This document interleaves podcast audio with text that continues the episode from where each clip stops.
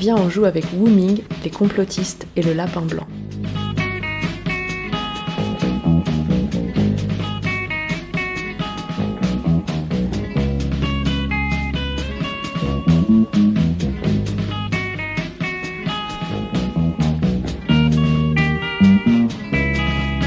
Bonjour, c'est la bibliothèque du Diable au corps.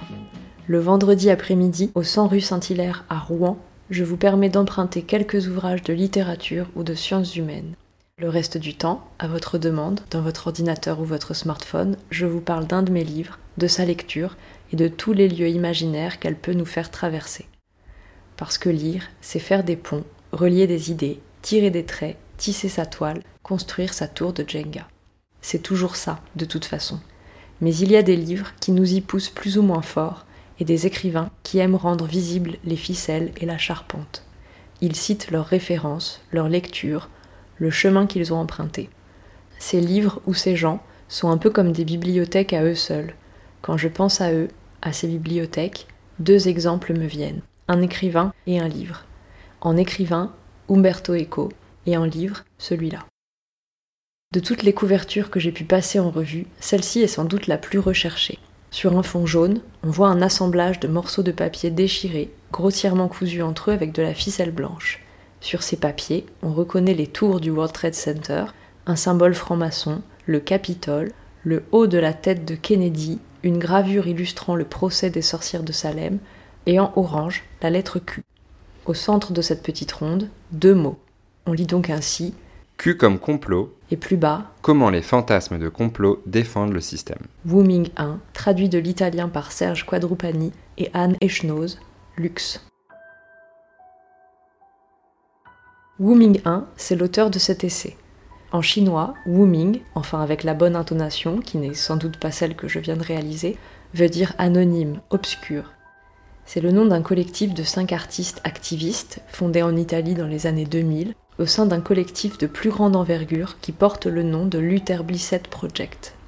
Sans réel rapport avec le vrai Luther Blissett, un joueur de foot anglais qui avait pour charmante caractéristique de rater ses occasions de marquer, le Luther Blissett Project a développé un plan de décrédibilisation des médias italiens qu'il a appliqué par le moyen de canulars. Un des plus importants s'est déroulé entre 1995 et 1997 il a consisté à inventer une secte sataniste accomplissant de sombres rituels, inventer leurs ennemis, un groupe de chrétiens décidés à combattre le diable, et inventer quelques épisodes d'une guerre des gangs entre eux. Puis, évidemment, il a abreuvé les médias locaux et nationaux de ces histoires, fausses preuves à l'appui. Quand le sujet a atteint une audience nationale, sans qu'aucune vérification n'ait été faite, ni aucune prudence appliquée à la transmission de ces récits, les membres du Luther Blissett Project ont prouvé qu'ils étaient les auteurs de cette mystification et que l'emballement médiatico-populaire autour des sectes satanistes n'avait pas lieu d'être. Pourquoi cette astucieuse opération? Parce qu'à l'époque, l'Italie est réellement prise d'une peur panique et collective des sectes satanistes supposément nombreuses et adeptes de viols rituels. Comme dans le canular de Luther Blissett, des associations chrétiennes réactionnaires se montent et font leur beurre sur cette peur des gens sont soupçonnés d'en être et mis en examen. Imaginez un peu le déchaînement de l'opinion publique contre des gens accusés de violer au nom du diable. Imaginez aussi la pression qui s'exerce sur ceux qui vont rendre la justice. Il a fallu cette dénonciation et ce dégonflement par le canular pour qu'un peu de recul soit pris et des innocents innocentés. Voilà pour une campagne volontairement menée par le Luther Blissett Project. Et il y en a une autre qu'ils n'ont ni menée ni voulu, mais peut-être instigué sans le savoir. Comme je vous l'ai dit, Q comme complot est un livre bibliothèque. Il nous faut donc à présent passer par un premier livre de référence. Celui-ci est signé Luther Blissett. C'est un roman de 1999, L'œil de Carafa, ou en italien, Q. L'intrigue se déroule au XVIe siècle, sur fond de soulèvement populaire et de réformes protestantes. Le héros est un anabaptiste convaincu qui est de toutes les révoltes. Il a pour ennemi un espion et agent provocateur au service de l'Inquisition qui signe ses lettres Q. Or, c'est comme si ce mystérieux Q, qui fait des révélations sur des personnages proches du pouvoir, avait voyagé dans le temps et partiellement franchi les frontières de la fiction pour arriver en 2017 sur le forum 4chan. Un utilisateur anonyme signant Q a publié des messages hermétiques par lesquels il dénonce un complot de l'État profond contre Donald Trump. Des centaines d'exégètes et de croyants, parmi lesquels il est difficile de mesurer le pourcentage de trolls, lui ont emboîté le pas, formant à l'échelle mondiale un jeu en réalité alternée, ou le fantasme de complot le plus totalisant de notre époque, QAnon. Un de leurs présupposés, et pas des moindres, c'est que la majorité des membres du Parti démocrate et certaines personnalités du cinéma, des médias ou de la musique forment un réseau pédophile sataniste. Non content d'être le chevalier blanc cerné par une administration démoniaque, Trump est donc aussi le grand libérateur d'enfants torturés. Ces messages, qu'on appelle Q-drops, gouttes de cul en français mais ça fait tout de même moins sérieux, sont déjà pléthores. On en comptera au total près de 5000. Mais le corpus enfle démesurément car pour chacune d'elles se produisent des dizaines, des centaines d'analyses agrémentées de tout un tas de soi-disant preuves, aboutissements de soi-disant recherches. D'autant qu'à peu près n'importe quelle petite croyance est intégrable à la croyance plus générale en un plan secret planétaire infaillible. QAnon, si je résume, c'est le nom donné au publicateur anonyme Q, à son corpus de messages, aux commentaires qu'il amplifie, aux croyances qu'il rallie, au fantasme d'un complot pédosataniste mondial, à un phénomène discursif suspicieux et à la position politique qui consiste à faire confiance au plan de Trump pour lutter contre tout ça. À l'époque des premières Q-drops, un fantasme du nom de Pizzagate était déjà en circulation, mais QAnon va venir se brancher dessus, s'emboîter comme une pièce de puzzle sur sa voisine. Le Comet Ping Pong se trouvait sur Connecticut Avenue, dans le quartier de Chevy Chase. Il devait son nom à une audacieuse fusion de cuisine et de tennis de table. Une idée simple mais brillante. On arrivait en famille ou entre amis, on commandait une pizza, et en attendant, on pouvait faire une partie de ping-pong. L'établissement avait la réputation d'un espace accueillant, inclusif et ouvert à la communauté LGBTQ. Le propriétaire, James Alephantis, gay déclaré, en était lui-même un pilier. Il était aussi mécène d'art. Au Comet Ping Pong, on montrait des expositions, on accueillait des installations et on organisait des concerts. Le Pizzagate était né de la surinterprétation de certains courriels de l'équipe de Clinton. John Podesta, le directeur de campagne, avait discuté avec Alephantis d'un dîner de financement qui devait se tenir dans le restaurant. Les exégètes de ces messages avaient remarqué que les initiales de Cheese Pizza, pizza au fromage, étaient les mêmes que celles de Child Pornography, pédopornographie. À partir de là, la communauté avait déchiffré, ou plutôt inventé, un langage codé dans lequel pâte signifiait petit garçon, fromage signifiait petite fille, sauce voulait dire orgie, et ainsi de suite. L'idée avait donc germé que des pontes du Parti démocrate se retrouveraient dans les souterrains du Comet Ping Pong, qui ne possédait pas de souterrain, pas même un sous-sol, pour violer des enfants lors de rites sataniques. Derrière l'ironie que nous, sceptiques, pouvons partager, se trouve un petit frisson celui que nous éprouvions enfants à l'écoute d'un récit fabuleux et invraisemblable. Ah ouais, la grand-mère sort du ventre du loup et elle est encore vivante. Ah ouais, il y a des gens qui croient à ça. Eh bien peut-être que ce frisson, c'est aussi celui que ressent, mais derrière un effroi bien compréhensible, la personne qui y croit. C'est pour cela que Ming 1 défend parmi d'autres façons de définir QAnon le terme de jeu en réalité alternée. On quitte dès lors la posture condescendante, on considère des croyants et non plus des crédules quand ce n'est pas des idiots, des faibles d'esprit ou des fous. Cette vision, un peu plus complexe et un peu plus juste du phénomène, se nourrit de plusieurs champs de réflexion, de divers rayons de la bibliothèque. Par exemple, du rayon catch. Le spectateur Mark, très rare aujourd'hui dans le catch, du moins chez les adultes, ignore que la lutte libre à l'américaine est une forme de théâtre le Mork croit que tout ce qui se passe durant, avant et après les combats est vrai. Les défis et les menaces, les coups, les plaquages au sol et les chaos, l'arbitrage incohérent, les insultes entre athlètes rivaux et, au bord du ring, entre leurs entourages. Le terme Mork vient de la tradition des foires, des attractions itinérantes. Quand un spectateur se révélait un sucker, un gogo, en se laissant convaincre d'acheter un remède miracle, ou en payant pour un numéro de dupe, il était marqué à son insu à la craie pour que les autres arnaqueurs puissent le reconnaître et opérer à coup sûr. Au contraire, le smart, l'intelligent, le malin, l'affranchi, sait bien que tout cela est une mise en scène. Dans la meilleure des hypothèses, il considère le catch comme une guignolade à regarder sans s'impliquer, pour rigoler en se sentant supérieur. Dans le pire des cas, Il considère le catch comme un faux sport qui discrédite les vrais. Le jeu de mots smork s'applique au spectateur en mesure de conjuguer les deux approches. C'est bien parce qu'il sait qu'il s'agit d'une mise en scène que le smork peut l'apprécier en tant que tel, dans une synthèse d'implication et de détachement, d'attachement et de détachement, en savourant les interprétations des artistes et les chorégraphies, l'exécution plastique d'une manœuvre aérienne ou d'une prise articulaire, la créativité des insultes, etc. Puisque Wu Ming 1 a écrit un livre bibliothèque, on peut se pencher sur deux de ses références livresques et voir apparaître un début de généalogie de la notion de crédulité.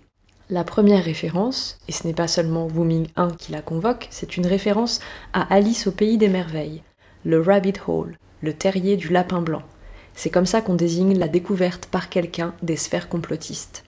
C'est généralement une découverte virtuelle qui fait naviguer de site en forum au fil des révélations qui s'enchaînent et qui, malgré l'effroi, n'en finissent pas de produire un effet addictif d'émerveillement. On a bien l'image de l'entrée dans un monde inconnu où tout est neuf, l'idée de chute et celle du début d'une aventure. On a bien l'idée d'un rapport particulier au langage, où il s'agit de décider de quels mots sont des codes et de quels autres sont à prendre au pied de la lettre.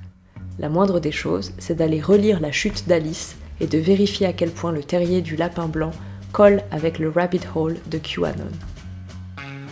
Brûlant de curiosité, elle s'enfonçait à son tour dans le large terrier, sans du tout s'inquiéter de savoir comment elle en pourrait ressortir. Le terrier était creusé d'abord horizontalement comme un tunnel, puis il présentait une pente si brusque et si raide qu'Alice n'eut même pas le temps de songer à s'arrêter avant de se sentir tomber dans ce qui semblait être un puits très profond. Il faut croire que le puits était très profond, ou alors la chute d'Alice était très lente, car en tombant, elle avait tout le temps de regarder autour d'elle et de se demander ce qu'il allait se produire. D'abord, elle essaya de regarder en bas pour se rendre compte de l'aspect des lieux où elle allait arriver, mais il faisait trop sombre pour y rien voir. Ensuite, observant les parois du puits, elle s'aperçut qu'elles étaient recouvertes de placards et d'étagères. De place en place étaient accrochées des cartes géographiques et des gravures. Elle saisit au passage un pot sur l'une des étagères. Il portait l'inscription Marmelade d'orange. Mais au grand désappointement d'Alice, il était vide. Elle n'osait le laisser choir, de crainte de tuer quelqu'un qui se fût trouvé au-dessous d'elle. Elle tombait, tombait, tombait, cette chute ne prendrait-elle donc jamais fin? Je me demande si je vais traverser la Terre de part en part. Comme ce serait drôle de ressortir parmi ces gens qui marchent la tête en bas. Les antipodistes, je crois. Elle fut bien contente qu'il n'y eût personne pour l'écouter, car cela n'avait pas du tout l'air d'être le mot juste.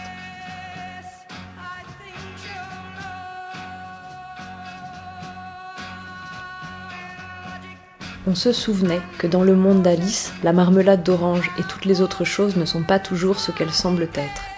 Mais on ne se souvenait pas que le lecteur était à ce point angoissé pour Alice, ni qu'elle se réjouissait d'être seule sans personne pour se moquer d'elle, ni encore que des éléments de savoir académique contribuaient à construire ce pays imaginaire, et encore moins que la mort était présente dans un coin. L'autre texte dont je voulais parler c'est le roman de Umberto Eco, Le pendule de Foucault. Wu Ming 1 s'en réclame. Il y consacre tout un chapitre de cul comme complot et au besoin redonne même vie à ses personnages principaux. C'est un sacré pavé dans lequel on tombe comme dans le terrier du lapin blanc. C'est l'histoire de trois éditeurs, tout ce qu'il y a de plus sérieux, qui se lancent, avec ironie et par dérision, dans une parodie de complotisme, kabbalisme, numérologie, ésotérisme et recherche de signes cachés. Sauf qu'à force de jouer, ils se mettent à y croire et reviennent à leur scepticisme originel avec de croissantes difficultés. J'avais retrouvé, se persuade le personnage principal Jacopo Belbo, le contrôle de mes nerfs. Le contrôle de, mes nerfs et de mon imagination. Il fallait que je joue avec ironie, comme j'avais joué jusqu'à quelques jours avant, sans me prendre au jeu. Il fallait que je sois dramatiquement rusé et lucide. Une fois redevenu dramatiquement rusé et lucide, il nous livre cette anecdote et ces quelques réflexions qui nous sont maintenant familières. Je crois que l'on devient ce que notre Père nous a enseigné dans les temps morts, quand il ne se souciait pas de nous éduquer. On se forme sur des déchets de sagesse. J'avais dix ans et je voulais que mes parents m'abonnent à un certain hebdomadaire qui publiait en BD les chefs-d'œuvre de la littérature. Le but de cette revue, décrétai-je alors, citant l'enseigne de la série, car j'étais un garçon malin et persuasif, est au fond d'éduquer avec plaisir. Mon père, sans lever les yeux de son journal, dit Le but de ton journal est le but de tous les journaux, vendre le plus d'exemplaires possible. Ce jour-là, je commençais à devenir incrédule. En somme, je me repentis d'avoir été crédule. Je m'étais laissé prendre par une passion de l'esprit. Telle est la crédulité. Ce n'est pas que l'incrédule ne doive croire en rien, il ne croit pas à tout. Il croit à une chose à la fois et à une deuxième dans la seule mesure où, de quelque façon, elle émane de la première. Il procède en myope, avec méthode, il ne se hasarde pas aux horizons. Quand deux choses ne vont pas ensemble, croire à toutes les deux, et avec l'idée que quelque part il en existe une troisième, occulte, qui les unit, c'est ça la crédulité.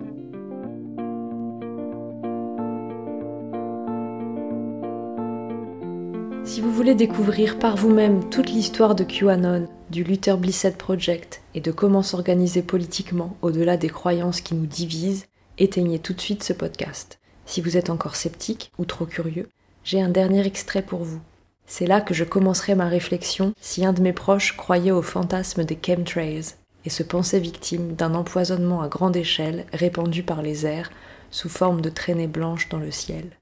Le conspirationnisme enjoint de s'inquiéter des traînées chimiques en tant que telles au lieu de traînées chimiques comme signes. L'augmentation, en fait, signale l'impact environnemental d'une industrie qui s'était développée de façon tumultueuse. Les avions sont responsables de 2% des émissions de gaz carbonique dans l'atmosphère. Si le transport aérien était un pays, il serait classé parmi les 10 pays ayant le plus gros impact sur le climat. L'angoisse causée par ce qui est en train d'affecter l'atmosphère et le climat est déviée, pervertie et canalisée loin de toute action. Parce que si la catastrophe climatique est causée par un pouvoir occulte et omnipotent, il ne peut en découler qu'un sentiment d'impuissance. Que peut-on faire contre un ennemi assez puissant pour contrôler et modifier le climat? Rien. Et si on ne peut rien y faire, la seule consolation est de crier ⁇ Je sais qu'il y a un complot !⁇